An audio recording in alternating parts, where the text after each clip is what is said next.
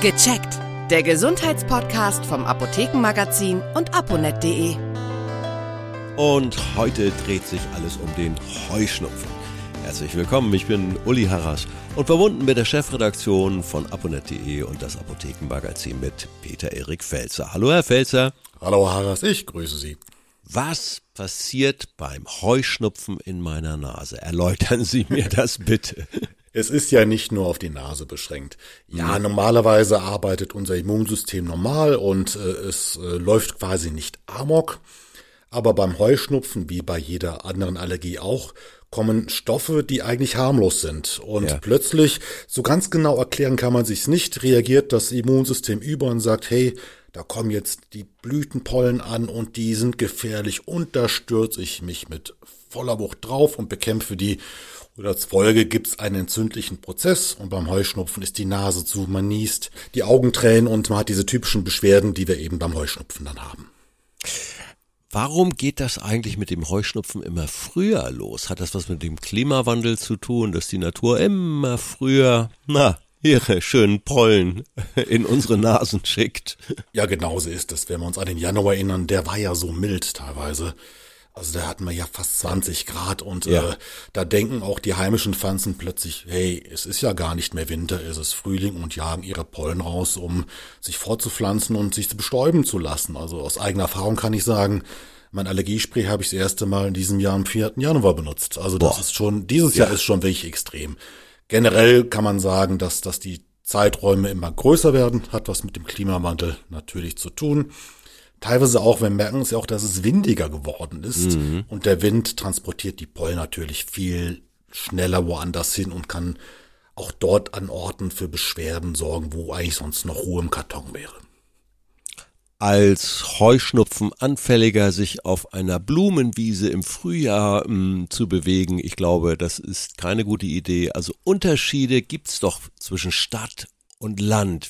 Wie wirkt sich das aus? Es heißt ja, dass auf dem Land so abends die Pollenbelastung am geringsten ist, in der Stadt dagegen am frühen Morgen. Aha. Ich habe das auch nur so mal hingenommen, jetzt habe ich aber mal nachrecherchiert, woran das liegt. Ja.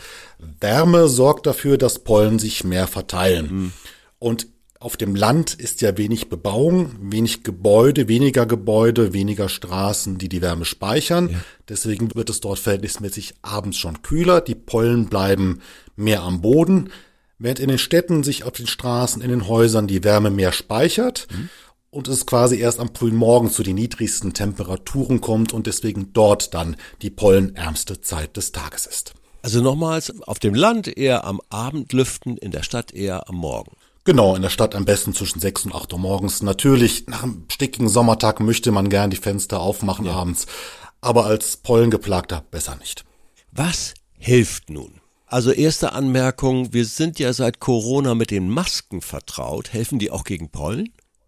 Ja, aber es müssen gar nicht mal die FFP2-Masken sein. Wer aus der Anfangszeit noch die Stoffmasken mhm. übrig hat, kann auch die nehmen.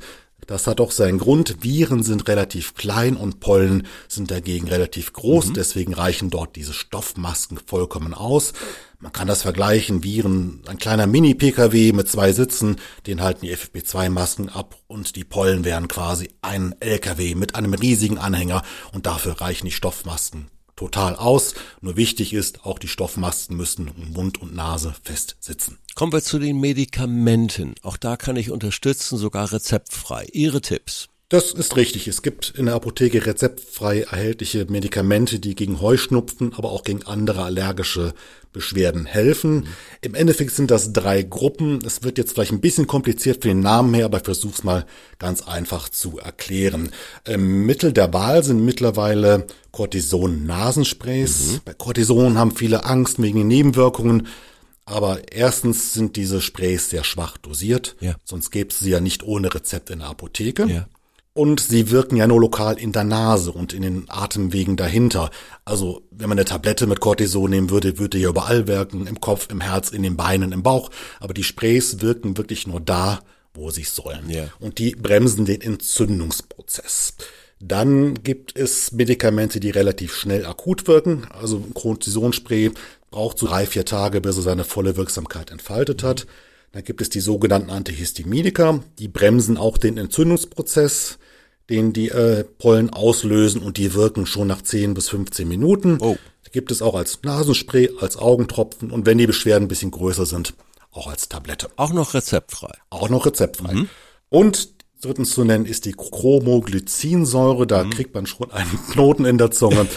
ähm, die braucht auch so ein bis zwei Wochen, bis sie vollständig wirkt. Wie wirken die genau? Es gibt die sogenannten Mastzellen. Das sind die Zellen, die die Entzündung mit hervorrufen. Also die laufen quasi amok. Ja. Und dieses Nasenspray sorgt dafür, dass die ruhig bleiben und nicht amok laufen und nicht den Heuschnupfenbeschwerden auslösen. Ich denke, die Tipps haben aber auch beruhigt. Herr Pelzer, danke. Vielen herzlichen Dank dafür und ich freue mich aufs nächste Gespräch. Tschüss. Ich mich auch, Haras. Tschüss. Vielen Dank fürs Zuhören. Vergessen Sie nicht, unseren Podcast zu abonnieren. Und viele weitere Tipps und Informationen für Ihre Gesundheit lesen Sie online auf www.aponet.de und alle 14 Tage im Apothekenmagazin, das Sie kostenlos in Ihrer Apotheke bekommen. Bis nächste Woche zur neuen Folge von Gecheckt. Der Gesundheitspodcast vom Apothekenmagazin und aponet.de.